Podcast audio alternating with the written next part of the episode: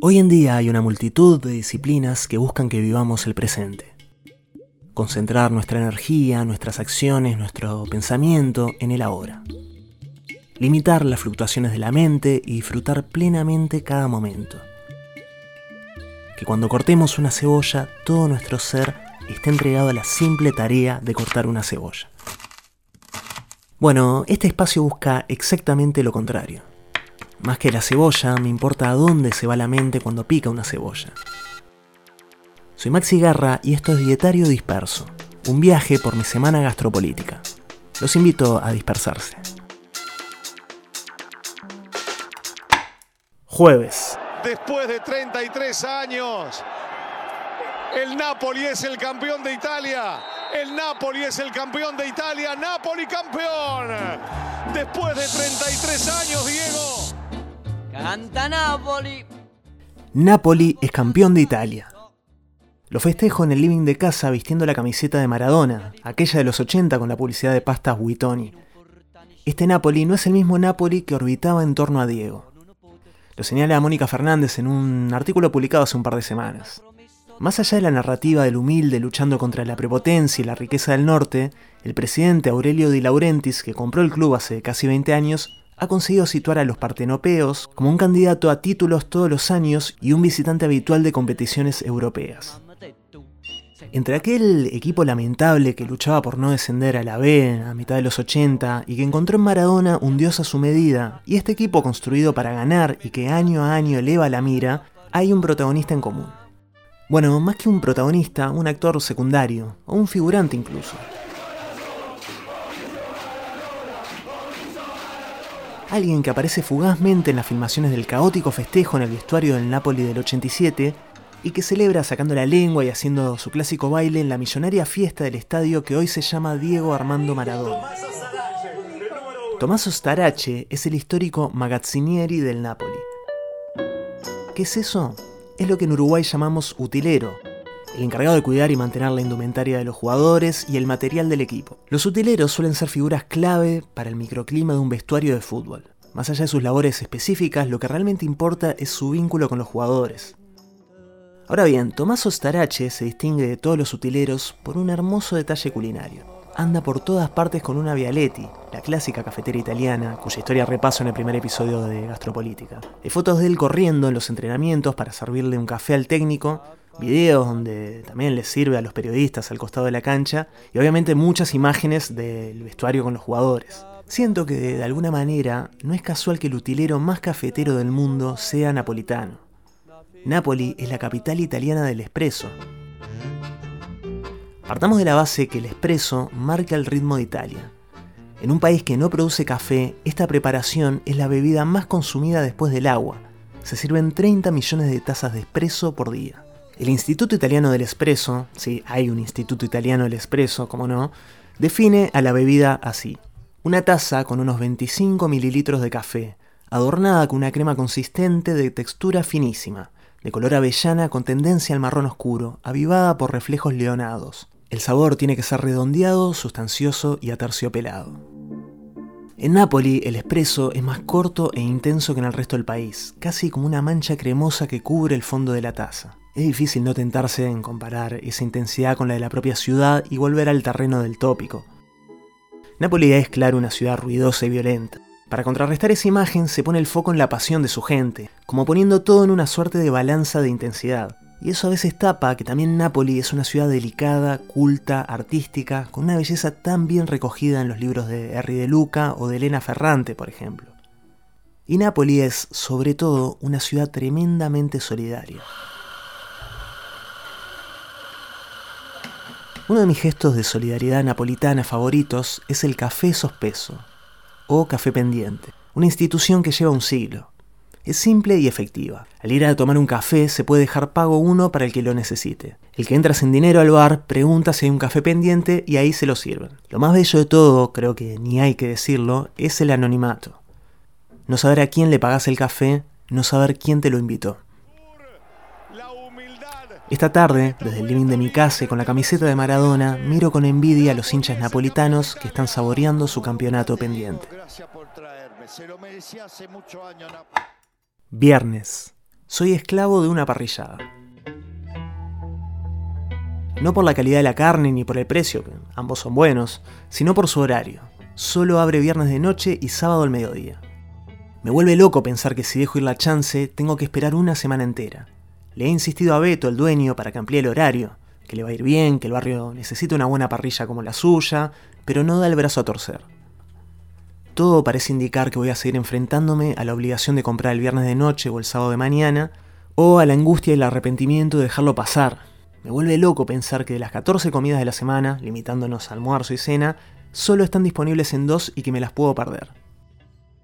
A 10 cuadras está Los Dos Patos, una parrillada mítica que abre todos los días. Hay gente que recorre todo Montevideo hasta Brazo Oriental solo para comer ahí. A mí me encanta su pulpón, su asado de tira, las porciones son generosas, las guarniciones están muy bien. Pero a su carne le falta la sal de la expectativa, la criolla de lo que no se repite y el chimichurri de la ocasión aprovechada. Sábado. Después de mucho tiempo hago unas galletas de tajine, la pasta de sésamo que suele identificarse con las comidas saladas, pero que rinde muchísimo en los postres, dándole un toque untuoso y ahumado que me fascina. Los ingredientes son 75 gramos de azúcar impalpable, 75 gramos de manteca, 50 gramos de tajine, 25 mililitros de crema de leche o nata, 140 gramos de harina y media cucharadita de esencia de vainilla. Lo primero es batir la manteca a temperatura ambiente y el azúcar impalpable con batidora eléctrica o a mano y con ganas. Cuando se unan, agregar el tajine, la crema de leche y la vainilla. Luego la harina, todo sin dejar de mezclar. Amasar brevemente y formar bolitas. Ponerlas en una asadera cubierta con papel manteca, apretarlas suavemente con el dedo y marcarlas con un tenedor, hasta que adquieran una forma similar a la de las monedas de las rocolas, billares o antiguos teléfonos públicos. Se hornean 15 minutos y listo. Sabor inmediato a abuela de Medio Oriente. Domingo.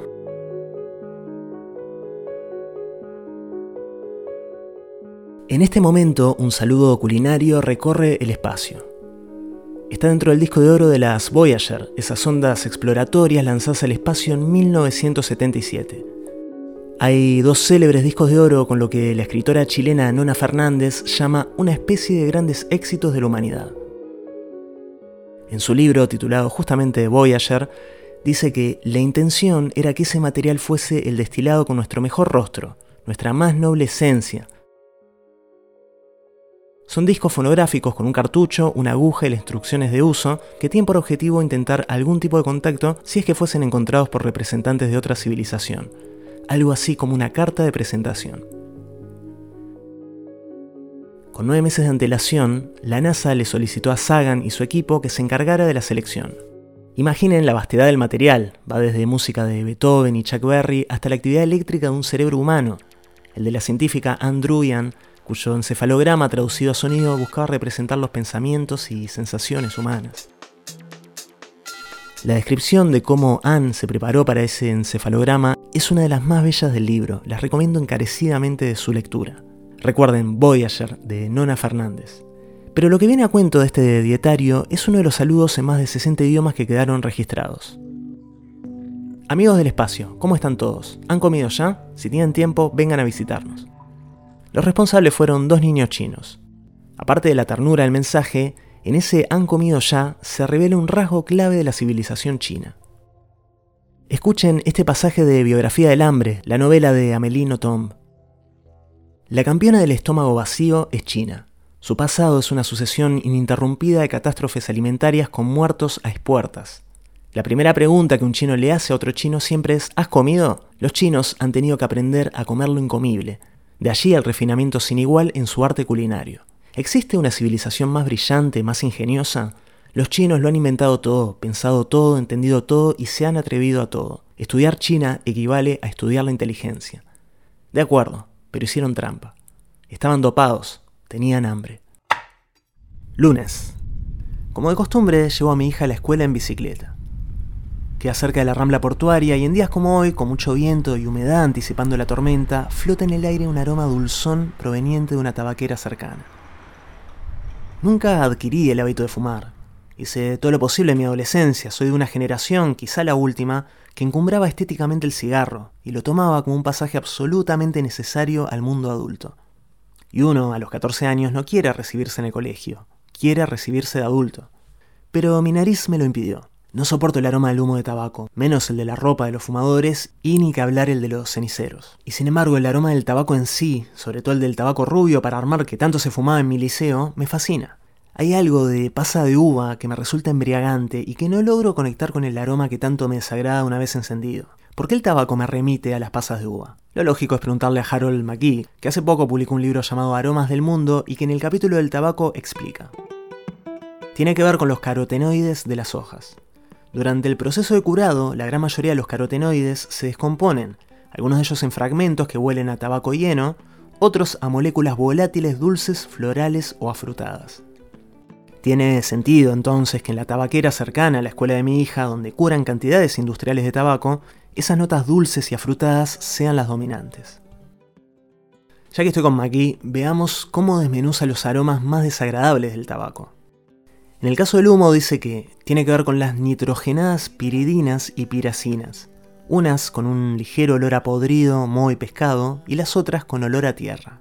Estas son también las moléculas responsables del aliento de fumador, la boca ofrece innumerables rincones y moléculas pegajosas a las que estas sustancias volátiles se pueden adherir. La parte de los ceniceros no es más amable. Los restos de los cigarrillos en ceniceros emiten también diversas moléculas volátiles de fenol que huelen a medicina, plástico y corral, así como el fecal escatol. Realmente eso suena peor de lo que huele. Las campañas antitabaco deberían comenzar por la nariz. Martes.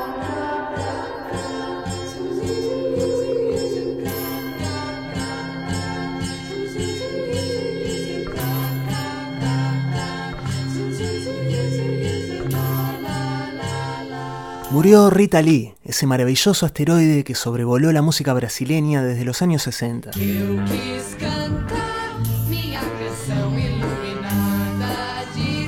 Leo la noticia sentado en Café Doré e inmediatamente busco si aún está colgada una nota que escribió el argentino Juan Forn en su mítica sección de página 12 a propósito de la salida del álbum Bossa and Beatles. Si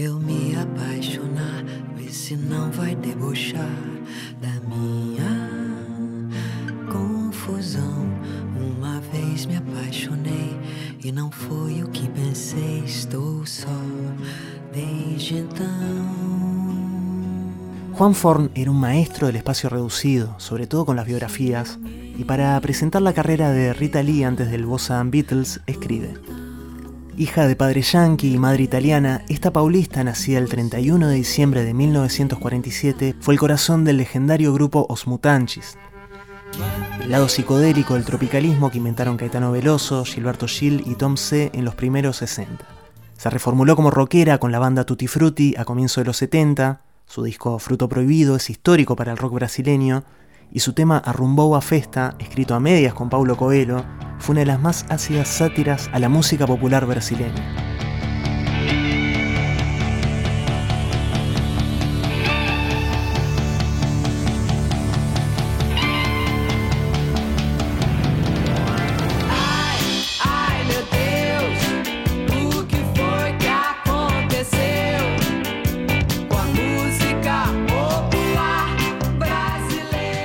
La dictadura la sometió a un mes de cárcel y un año de arresto domiciliario en el 76. Estaba embarazada, le descubrieron un poco de maconia en una redada antidrogas. Se enamoró de Roberto Chicarvalho, guitarrista de Ney Mato Grosso, que le ayudó a poner en el mapa mundial el pop brasileño de los 80.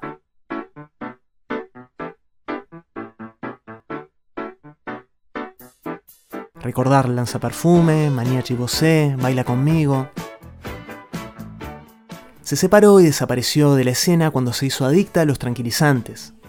Se dijo que tenía leucemia, que un amor lésbico la había llevado al borde del suicidio, que estuvo en coma por su hábito de beber té de veneno de serpiente.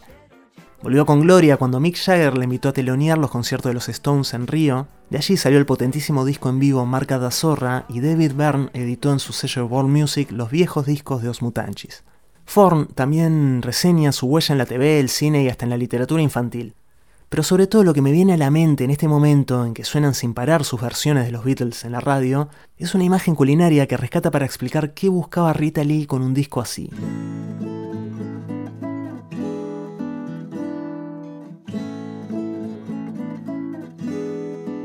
Lo que se proponía Santa Rita era otra cosa. Un viaje privado a su dormitorio de la preadolescencia, cuando pasaba horas escuchando a los Beatles mientras dibujaba sin parar las caras de sus ídolos en el papel en el que venía envuelto el pan que traía su padre a casa todas las mañanas, y hasta la mía la manzana de la etiqueta de Apple, para que esa música terminara de invadirle las entrañas.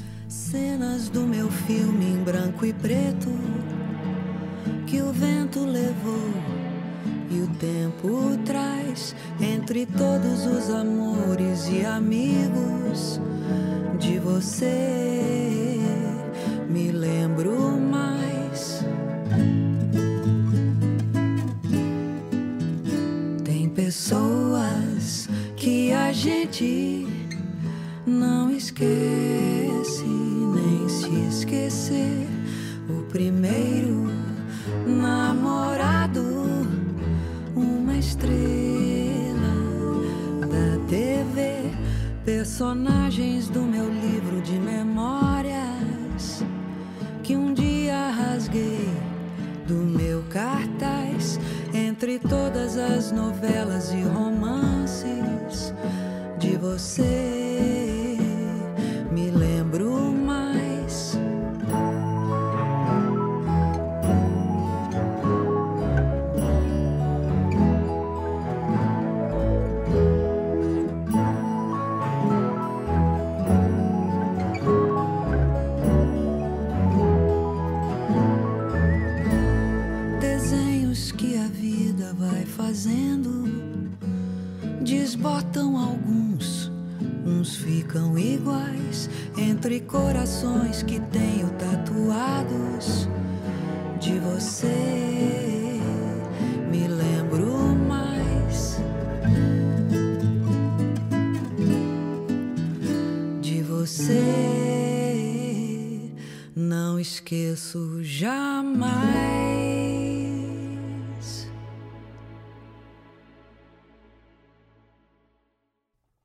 Miércoles. Aprovecho un momento en que hay poca gente en la librería para hojear Filosofía de la Canción Moderna, el nuevo libro de Bob Dylan. El libro, cargado de imágenes y alejado de la solemnidad que puede sugerir el título, es un recorrido por 66 canciones que marcaron la vida de Dylan. Como era de esperar, dejó afuera de la lista la canción que más debe haber sufrido en carne propia, We Are the World. Una canción que marcó la década de los 80, logró unas ventas de más de 20 millones de discos en todo el mundo, obtuvo tres premios Grammy al año siguiente y recaudó 75 millones de dólares para la lucha contra la pobreza en el continente africano. Bob Dylan declaró en algún momento que la plata de la gente que compra un disco vaya para los que se están muriendo de hambre en África es una gran idea, pero la verdad es que nunca estuve demasiado convencido del mensaje de la canción. Recordemos que detrás de esta canción había tres pesos pesados. Lionel Richie, Quincy Jones y Michael Jackson, a los que se le sumó Stevie Wonder para hacer letra y música. El coro era un Dream Team ochentoso. Paul Simon, Cindy Lauper, Ray Charles, Bruce Springsteen, Diana Ross y por supuesto Bob Dylan, aparte de un montón de gente que no envejeció muy bien. No me quedó otra opción que entrar a YouTube para buscar los 30 segundos más mágicos de esa sesión. Una toma que se queda con Dylan en el coro. Es un video ya casi tan célebre como la propia canción. La más humana de alegría sobreactuada moviéndose alrededor de esa pequeña bola de arrepentimiento que es Bob. Su mirada perdida, los labios que hacen algo de mímica sin mucho convencimiento. Su rostro está ganado por la incomodidad, el arrepentimiento, el tedio, el odio profundo a la raza humana, el odio profundo a sí mismo. Y de pronto me veo a mí mismo, en el patio de la escuela, jurando la bandera, en las kermeses, en las fiestas de fin de año, en todos los segundos previos a soplar las velas con todo el mundo cantándome feliz cumpleaños. Y me doy cuenta que lo único que me mantuvo en pie siempre fue la promesa que después iba a comer algo rico que pasado ese momento venía una torta de mis tías o un helado con mis padres. Lo bueno que debe haber sido el catering de We Are the World para que Bob Dylan se quedara hasta el final.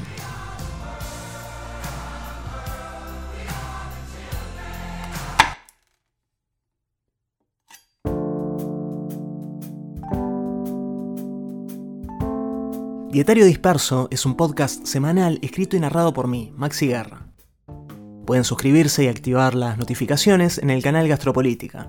También pueden escuchar la primera temporada completa de la serie Gastropolítica y los episodios extra. Grazie mille.